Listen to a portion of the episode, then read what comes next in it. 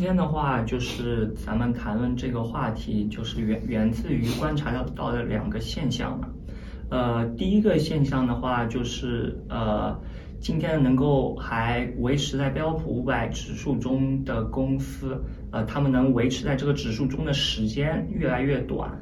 呃，那这这个是第一个现现现象。那第二个现象呢，就是说，呃，今天的巨头公司公司的增速。呃，和他们维持这个增速的时间，就是可能比过过去的那些呃，就是呃巨头公司行业，就是数一数二的公司，就就是呃增速更高，维持的时间更长。那就是呃，我我们今天就针对这两个问题来看一下，就是这背后的原原因，然后可能再深入探讨一些其他的问题吧。那。呃，我们可以先看一下第第一张图。呃，那第一张图的话，呃，它的横坐标是就是年年份，呃，它的纵纵坐标公司在这个标普五五百指数中它能够存在的时间。呃，那这张图的含义就是说，呃，随随着时间的推移，从一九六五年到现在的话。呃，平均来说，一个公司能够在标普五百成分中存在的时间，呃，是从大约三十年下降到今天大概十二到十五年左右的情情况。呃，那这这个图代表是这个含义。那平均来来看的话，在二十世纪二十年代，就是平均呃每每个公司可以在呃指数中存在六十七年。到了六十年代的时候，只有三十年，啊，那那到了今天，这个数字变成了只有十五年，那也也就是说，我们可以看到，就是呃，公司能够呃维维维持它比较大的规模的这这种难难度，可能是越来越大的。这说明就是这些大公司，标普五百里面大公司，就是越面临。其他小公司、中小公司的越来越多的竞争了，对对。然后这个呢是什么原因呢？导致了竞争这么激烈呢？一方面是产业革命吧，对吧？以前我记得很多的就是埃克森美孚啊，这些大公司都下来了嘛。当然还留在标普五百里面，但以前都是第一的公司嘛。还有 GE 啊，还有 IBM 之类的，有些因为产业革命。变化的快了，这样的话呢，比方说二十年代，它可以在标普五百里面待六十七年。对，那时候产业产业的变化的速度可能没有像现在那么快。嗯，那时候可能啊，铁路行业、石油行业都能够维持很长时间，因为没有什么替代它的一个市值规模更大的一个产业出现嘛。现在的就是互联网变成主要的行业。他们的增长速度可能之前的石油行业、制造业，它的规模可能没有变小，或者是只是变小了一些。嗯，但是可能新的产业急急速的上升，可能因为互联网出现了很多呃非常大的公司，这些导致新的产业的壮大，使得老产业看上去市值就没那么大了，所以他们就被替代掉了。嗯嗯，对，这是比较重要的一个原因。还有融资可能更便利了一些，就现在的金融行业每年就是发展程度是高度跟之前比是高度发达吧？嗯，就我记得好像乔布斯那个时代，风险投资还是一个新兴的一个行业。嗯，现在风险投资全世界都是风起云涌，年轻人都是以加入风险投资为一个呃荣耀，他喜欢去。呃，就和一些小公司、中小型公司进行一起呃发展，然后很早期的就投入他们，包括天使投资这样的，嗯，都有。这之前是应该是比较少的吧？嗯，之前融资主要是靠银行、投资银行或者是呃基金之类的。现在包括中国、美国都是风险投资风险运用，这样的话。小公司都能够很早就得到很多很多钱，甚至比上市融融资得到钱更多，对吧？嗯，是，呃，就就是呃，咱们刚才可能讨论的就是第一个问问题嘛，呃，就是第一个观点是公司呃在指数中存在时间越来越短了，那就是这个本身是一个现现象，但是同时又存在第二个现现象，就是我刚才说说到说，就是今天的巨头的公司的增速，呃和维持增速的时间都比过去更高和更长。那就是我们可以看看一下第二幅图，呃，第二幅图的话，就是这边列举了几家，就是呃现在的巨头公司以及曾经的巨头公司，然后截取了他们比较鼎盛的时间吧。呃，那在过过去的话，找了三家，呃，就是当时比较强的公司。第一家是通用电气，第二家是 AT&T，然后第三家是 IBM。那可以看到他们的增长速度，呃，即使是在呃比较鼎盛的时期的话，大概也是十到十五的复合增速水平，就是每股利利润。那它的它能维持的时间大概也是在十五年，呃，十五到二十年的样子吧。但是我我们又可以看到现在的那些巨巨头公司，就是是呃从数量级来说，应该说是比之前要高出不少的。呃，就体现在两个方面，第一是他们复合增速呃都是在二十以上，呃，基本是在二十到三十。那他们维持的时间大概是十五到三十年，而而且就就是这个只是呃是发生到现在，就是未来可能还能够维持呃一段时时间，所以就是咱们可以看到，虽然说呃竞竞争越来越激烈，然后公司存活的时间越来越短，但是对于头部公司来说，他们反而是活得更好的。就就是这个可能是第二个现现象，那它和第一个现现象其实从某种意义上来来说，就是可能能够引发我们一些思考吧。不可否认，就现在的这些巨头公司很优秀，对吧？对，确实很优秀。它二三十的一个增速都能够维持十几年，是导致他们成为了有史以来都是最大市值的一些公司吧，对吧？对。他们各自在各自的行业子行业里面都是已经是无人能够匹敌了匹敌了吧？嗯，是。然后他们发现自己的啊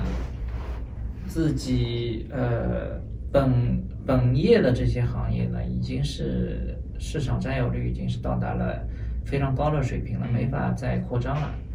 那他们怎么办呢？他们就去投资一些新的。新的领域，比方说 Google 会去投资，啊，之后买了 YouTube，对吧？嗯嗯。呃，一开始做搜索广告起家，后来买了 YouTube，后来又做了很多很多业务，什么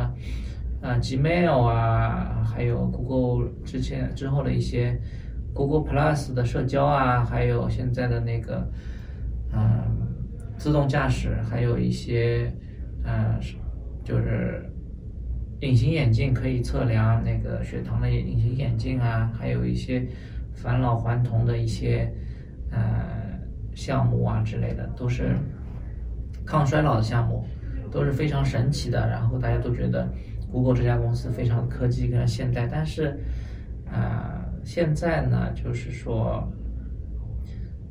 当然它是在安卓、安卓啊，包括 YouTube 啊这些项目上面是取得成功了。对。对吧？然后是能够取得一些回报。嗯，呃，像苹果呢也是了，它是在本业 iPhone 是做的很好，之后又出来了 iPad，还有那些它的一些生态网络的软件之类的。但是它也发现，就是像 iPhone 主力主要的 iPhone 产品呢，就是增长已经比较乏力。那怎么继续维持高增长？只能通过跨行业进行继续投资嘛，对吧？现在又对那个。影视行业进行了投入，又对汽车有投入，又对那个虚拟现实、增强现实一些产品可能会有头戴式设备，还有眼镜的出现。这样的话呢，都必须要不断的往前走。亚马逊呢是从电商又跨越到了云服务，嗯啊，微软们当然也是从啊之前卖卖 Office 啊 Windows，现在呢更多的向啊云端进行靠拢。也会也会投资于呃电子游戏之类的东西，对吧？这些因素呢加起来，它能够是继续的跨十年、二十年的进行高增长。当然，之前的公司就是他们的增长速、增长的跨度呢，是要比之前的一些他的前辈要长久。嗯，说明他们确实投资的转型啊，投资的方向都是相对成功一些，对吧？所以说呢，就是这是一方面，就它的投资水平较高，造成它的一个高增长。另外呢，就是它他们的业务呢，确实有一定的特殊的地方在，比方说，他们以互联网作为一个呃行业，作为一个平台。制造了一个平台之后呢，很容易形成就是跨国进行经营非常方便。因为其他的国家也能够访问互联网你的产品，Google 搜索呀，啊，包括亚马逊也可以很方便的把它商店、电子商店复制到其他国家。这样的话呢，它的模式都可以啊迅速的全球化。嗯，我只要在一个地方成功了，那么我只要在资本容许的情况下，我能够迅速扩张全世界，对吧？然后利用。进入到全世界的市场，这是它快速增长的一个一个法宝。同时呢，互联网呢又决定了，就是它能够触及各种各样的人群。如果说我是在这个行业里面占据产品占据优势的，服务占据优势的，嗯，那么我们的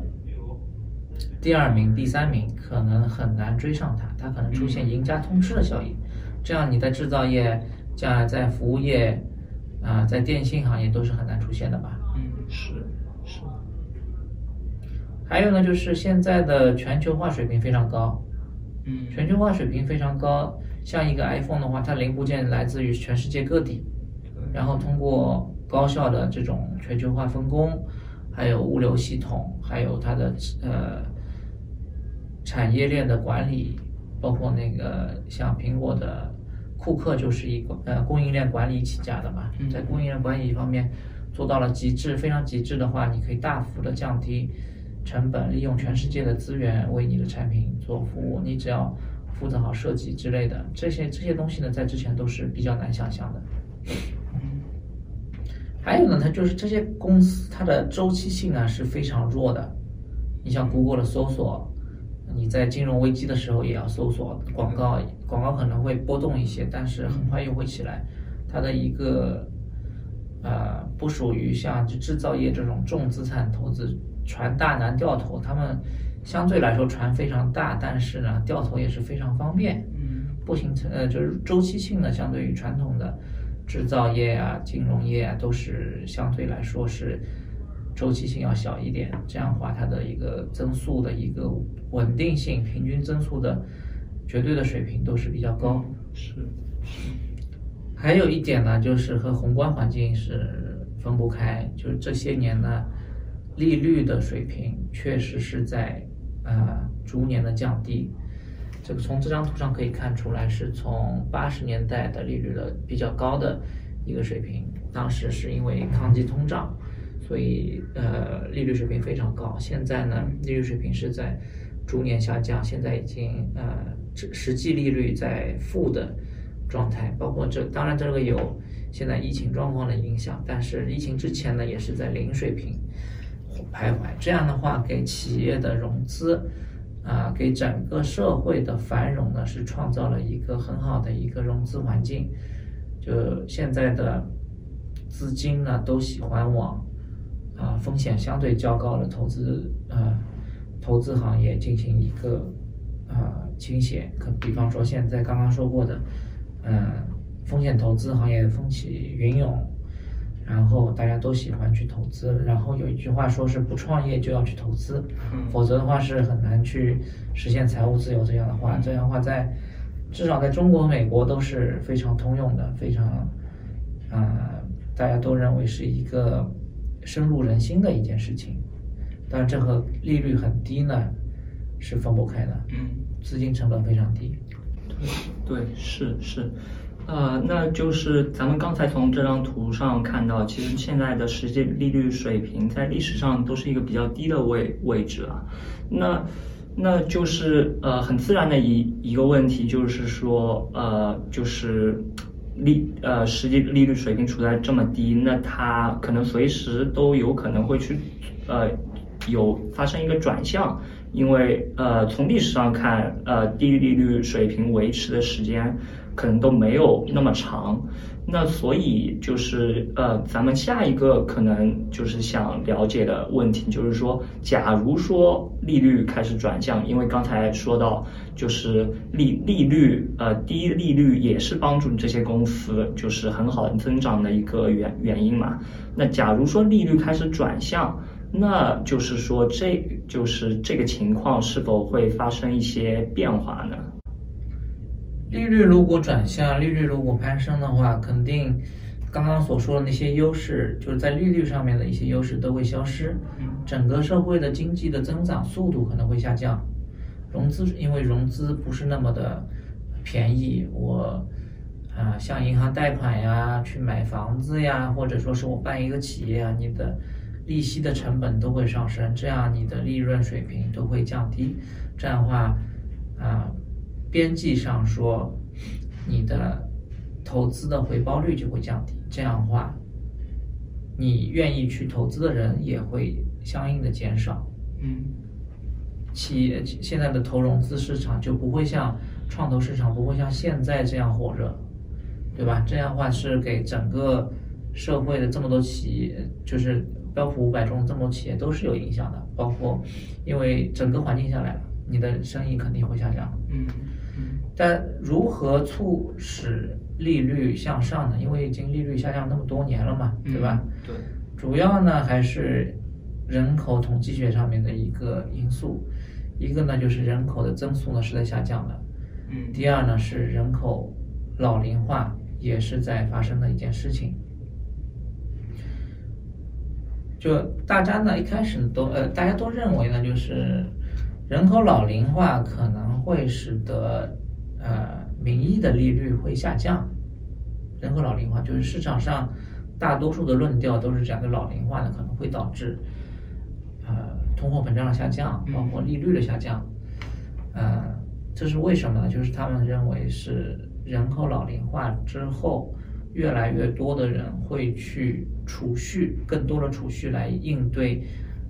年呃年老之后的一个生活环境，因为年老就没有收入了嘛，你要之前要储蓄更多的储蓄，来为之后的发呃养老进行一个准备。但是呢，我们发现呢，在实际情况呢，可能不是这样。在发达国家呢，是年纪越大的时候，你的消费是越多的；年纪越轻的时候呢，可能消消费还相对较少。也原因呢，主要是啊医疗开支非常大。医疗开支非常大，所以说呢，你医疗开支非常大呢，这一点呢，就是使得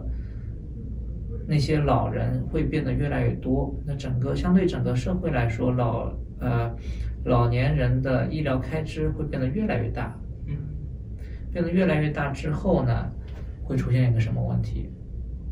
要么就是老年人自己去。从年轻的时候开始就去储蓄，为之后的医疗开支做准备，对吧？但是，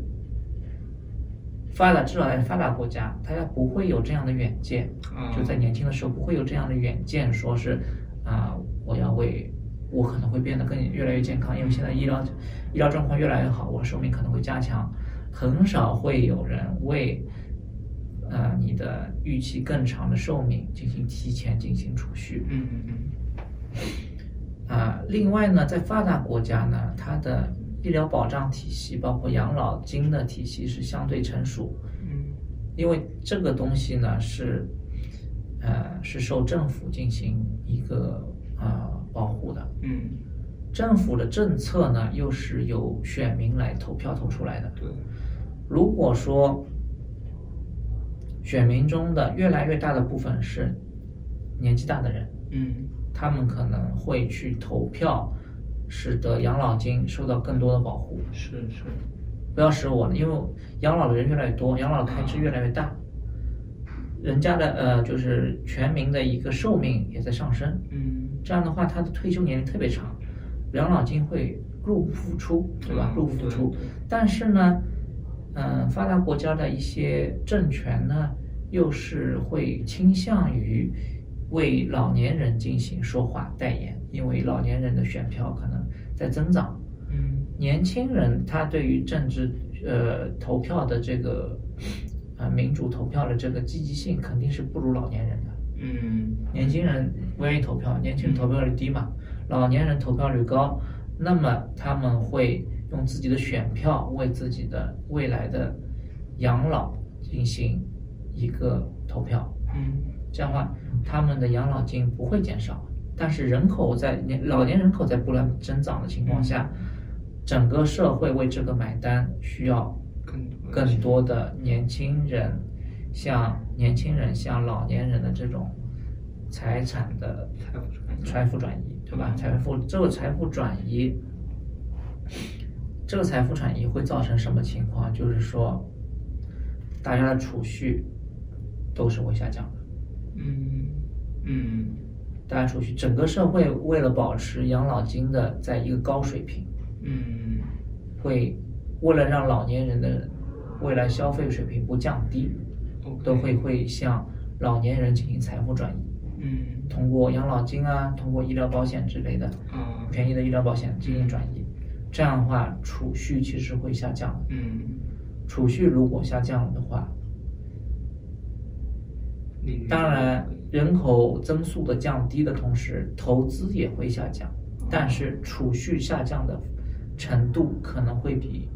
投资下降程度要高。嗯为什么说这点呢？就是刚刚说了，通过这个社会安全的保护，呃，就是养老体系的一个保护，老年人的生活水平、消费水平不会很低。包括我们给的这张图也显示出，刚刚那张图也显示，老年人其老年阶段其实他的消费是更多的，嗯嗯这个就跟市面上的一个想法就是不一样了。，OK 但投资方面呢，是有另外一个故事了。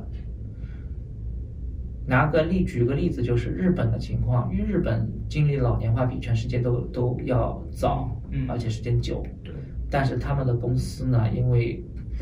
招不到就是呃工作年龄段的这些人呢，人口增长太少了，比例在不断减少，就招不到那些年轻的员工，怎么办呢？适龄员工比较少，怎么办呢？就大力的投资于自动化。嗯所以说现在是现在很多还呃，当然这个老龄化程度都是在发达国家，包括一些发展中国家都是普遍面临的状况情况下，现在的自动化还有啊、机器人啊，包括人工智能这些产业都是蓬勃发展的。嗯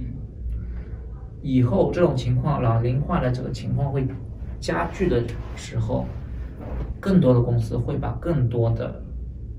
资金投入于这方面发展。嗯所以说，投资的需求是旺盛的，嗯不会降低。刚刚说了，储蓄可能降低情况下，投资可能也会降低，但是它降低程度不会嗯不会大于储蓄。这样的话呢，它就是说是为了保证，为了保证这个边际的投资产出能够在比较高的水平，投资资本家或者说是拥有资本的人，会牺牲一些利润用于投资自动化的东西，投资需求不可能不会降低。嗯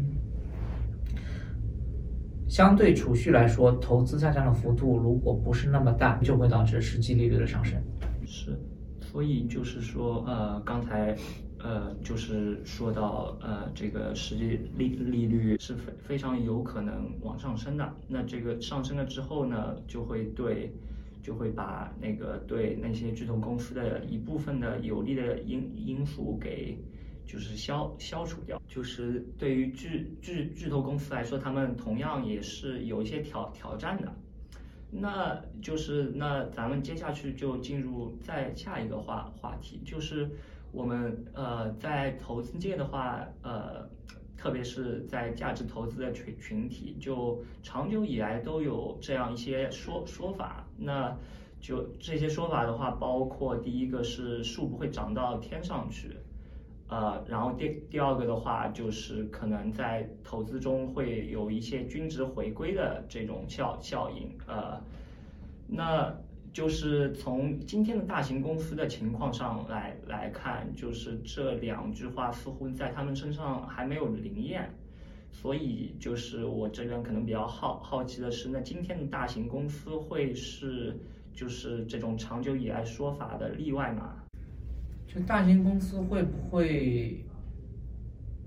均值回归？就是它可能增长那么久，它会不会下来，是吧？对，第一个是它的增速会不会显著的回回归到社会平均水平，然后第二个就是说它的盈利能力，呃，就是因为均均值回回归的话，也包括就是呃像 ROE 啊这这一些，就是它的盈利能能力和增速是否都会向就是社社社会的平均水平去靠拢，这样一定会，因为。巨头公司它已经非常大了，它的本业已经无法满足它的增长的需求，那它会去投资，对吧？现在看他们投资还比较成功，导致他们的增速非常快。但是你越来越大之后，你的投资一旦出现了，你你的投资的眼光不可能一直都是非常好。嗯，你投资一旦说是，呃，出现了失误，或者说是。因为你的足投资规模太大，导致你的新的投资跟你主业的关系越来越远，这种协同效益在逐渐的丧失的情况下，你的投资的回报肯定是会下降的。因为越多元的话，你的其实你的增长的可能性就是越低嘛。嗯，是是。往往就是专一在一个产业的公司，它的估值水平会比多元化的公司要。要高一些，嗯多元会多元化的公司会有一个估值的一个折扣，就是因为多元公司它的增长前景呢更不明确，更加趋向于是呃是比较低的增长，所以说呢，大型公司到了一定程度，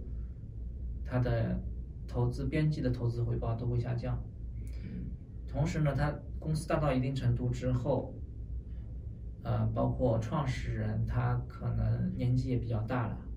他的一个企业文化的一个，呃，随着创始人的离开，或者是创始人因为已经很富有了，他的一个工作热情不如之前了，或者说是他身故了，有别的经理人来取代他作为一个公司的领袖了。这样的话，它的一个创始的时候的一种非常上进、非常优秀的企业文化，也会慢慢的变得消退。这样的话，它公司的。也会变成一个就是大公司病嘛，是慢慢慢慢的就增长就会下去了，这是没法避免的。嗯嗯，哎，那还还有就是说，嗯，因为我们刚才也说到，就是现在的巨头公司它有一个比较明显的优势，就是网络效应。那举举个例子的话，比方说我现在苹果呃又推出了一个新的产品。那就就其实呃，可能对他来说是有有一些跨领域的，就是呃，就是做一个新产品出来，呃，但但是呢，因为它本身就存在这种生生态圈，也也就是说，呃，它推出一个新产品就会有那么许多粉丝就会直接去购买那些新的产品。那这种效应对于那些小型公司来说可能是不存在的，那所以就是说，是否有有可能对于像他们这样的公司来来说，它需要一个非常缓慢的，呃，就非常长的时时间，非常缓慢的，就是它的增速啊，包括盈利能能力才会回归到那个社会的平均水水平上呢？确实，现在的这些公巨头是有各种各样的啊有利因素，刚刚说的网络效应之类的，它都可能会是延缓它啊衰落的一个过程，至少比之前几十年的制造业的巨头啊，或者说是啊其他领域的传统领域的一些巨头，可能是有更多的啊护城河在，更多的安全垫在，所以说它的。下跌的趋势不会，衰落的趋势不会是那么的迅速，嗯，确实是有可能。OK，OK，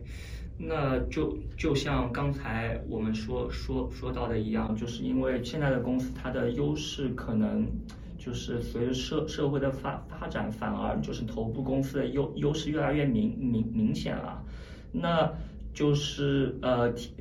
呃同样在另一点上也有所体现，就是说在标普五五百这个指数中，那它前十大公司的市值占比。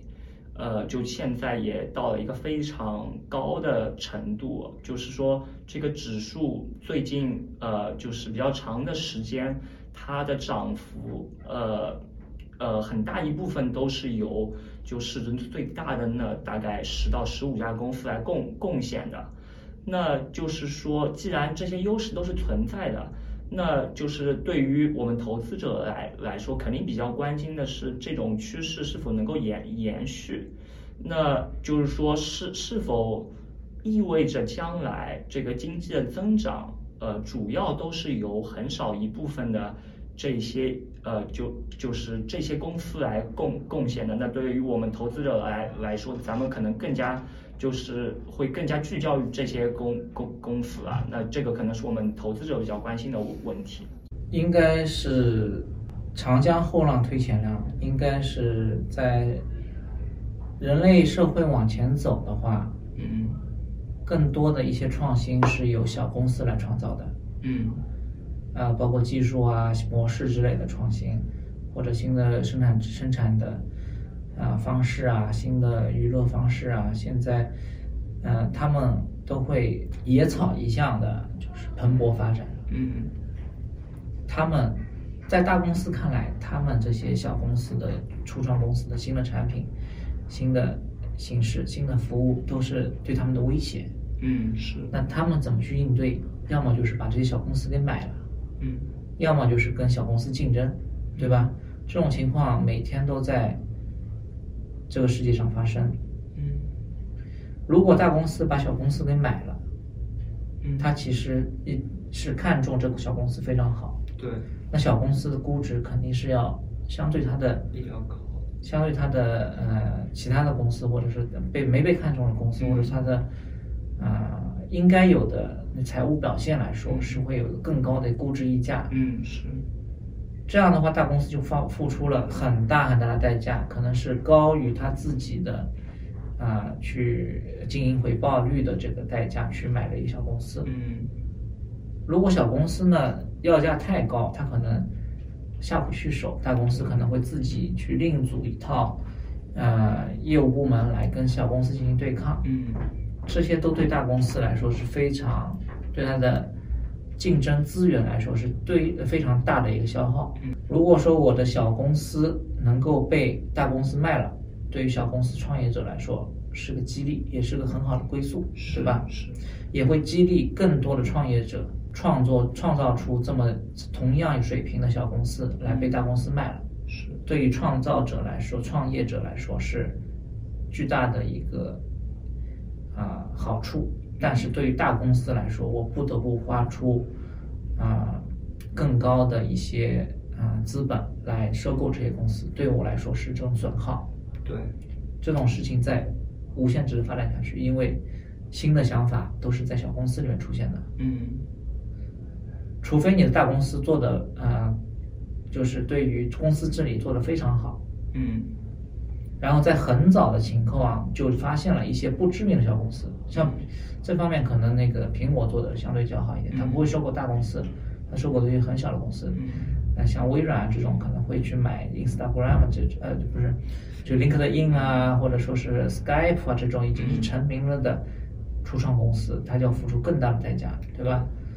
就大公司呢，应该是去寻找那些还没有成名的那些小公司，嗯，这样的话，它可以付出的溢价呢就少，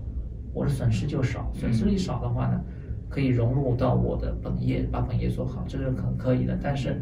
越来越多的情况是显示出，大公司会去拼着命的把那些已经成名成家的小公司，相对小的创业公司给买下来。对于小公，对创业者是非常有利，对大公司是不利的。时间一长，大公司慢慢慢慢就会衰落了。嗯，它的边际资本并没有改变它的边际投资回报率下降这一点，对吧？如果说小公司不愿意卖，或者它的要价太离谱了，大公司也下不去手。嗯，它直接跟大公司竞争，我也要把自己变成巨头，对吧？那就像 Netflix，像拼多多。像字节跳动，嗯他们做的事情就是这条路线，也是做得很好，并没有说是大公司已经把这些产业做到了完全的垄断封锁、针插不进、水泼不进的程度。嗯我从一个你想象不到的地方生长出来，之前可能对你没有威胁，但是慢慢慢慢也会对你有威胁，对你形成一个很大的竞争，对大公司来说也是不好的事情。对，但是对于创业来者来说，也是一件有激励作用的啊，甚至说是啊、可以成长成大公司的嗯一个、一个事情。嗯此消彼长之下，大公司慢慢慢慢，它的对于社会的贡献，社会就对于社会这个市场这个蛋糕的一个份额会被变小，因为有不断不断的小公司变成大公司，或者说很多的小公司高价的卖给了你，他们得到了资本，又去发展更多的小的初创公司来对你进行一个围剿。是大公司始终处于被围剿的状态下嗯，因为毕竟他们只有这么一些，然后全社会都是小公司，都是创各种各样的创意，各种各样的新技术，各种各样的颠覆性的思维，你大公司很难跟得上。是是是，所以就是虽然大大公司之之前说的有很多优优势，但是就是小小公司其实还是会有呃很多优优秀的小公司会冒冒出来的。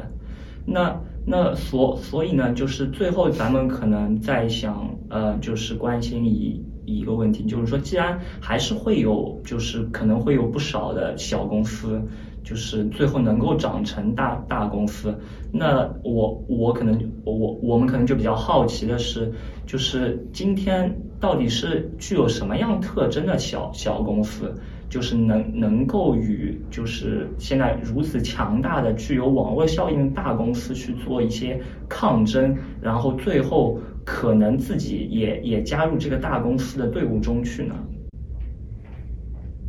就创业的话，它是一个九死一生的活嘛。嗯就可能刚刚说了很多小公司成功的把自己卖卖给了大公司，嗯对吧嗯？比方说 Instagram 啊这种，WhatsApp 这种都本来都是小公司嗯嘛，对吧？但这些都是幸存者偏差，对对，大多数没有活下来的小公司都在新闻里面不会出现，嗯在历史上都不会有留下名字，他们就这样消失了，就这样。小公司的存活率肯定是远远低于大公司存活率，对吧？是刚刚说了，标普五百中要经过十几年才会出才会走掉，之前还有几十年的大公司就离开标普了，但小公司都每天都会有无数小公司生长出来，无数小公司就死去了。嗯只有很少很少的那些小公司会被收购，然后或者说是变变成大公司。嗯那小公司只能够在这样的一个自然选择胜优胜劣汰的地方进行不懈的斗争、不懈的争夺，才能够出来。你必须要产品非常非常的强大，呃、非常非常的好，嗯然后呢，你的速度非常非常快，然后你这种呃技术优势又非常好，然后同时呢，你的融资又非常的通畅，能够非常快速的融融到你想要的资本，然后迅迅速的扩大。嗯只有天时地利人和缺一不可的情况下，你才能够做成这件事情。这件事情是非常非常难做的。同时，由于全社会的创业者都在做这件事情，成功者又会是络绎不断的出现，来不断的冲击大资本的边际投资回报率。嗯，是是。好，那我们今天就讲到这里吧。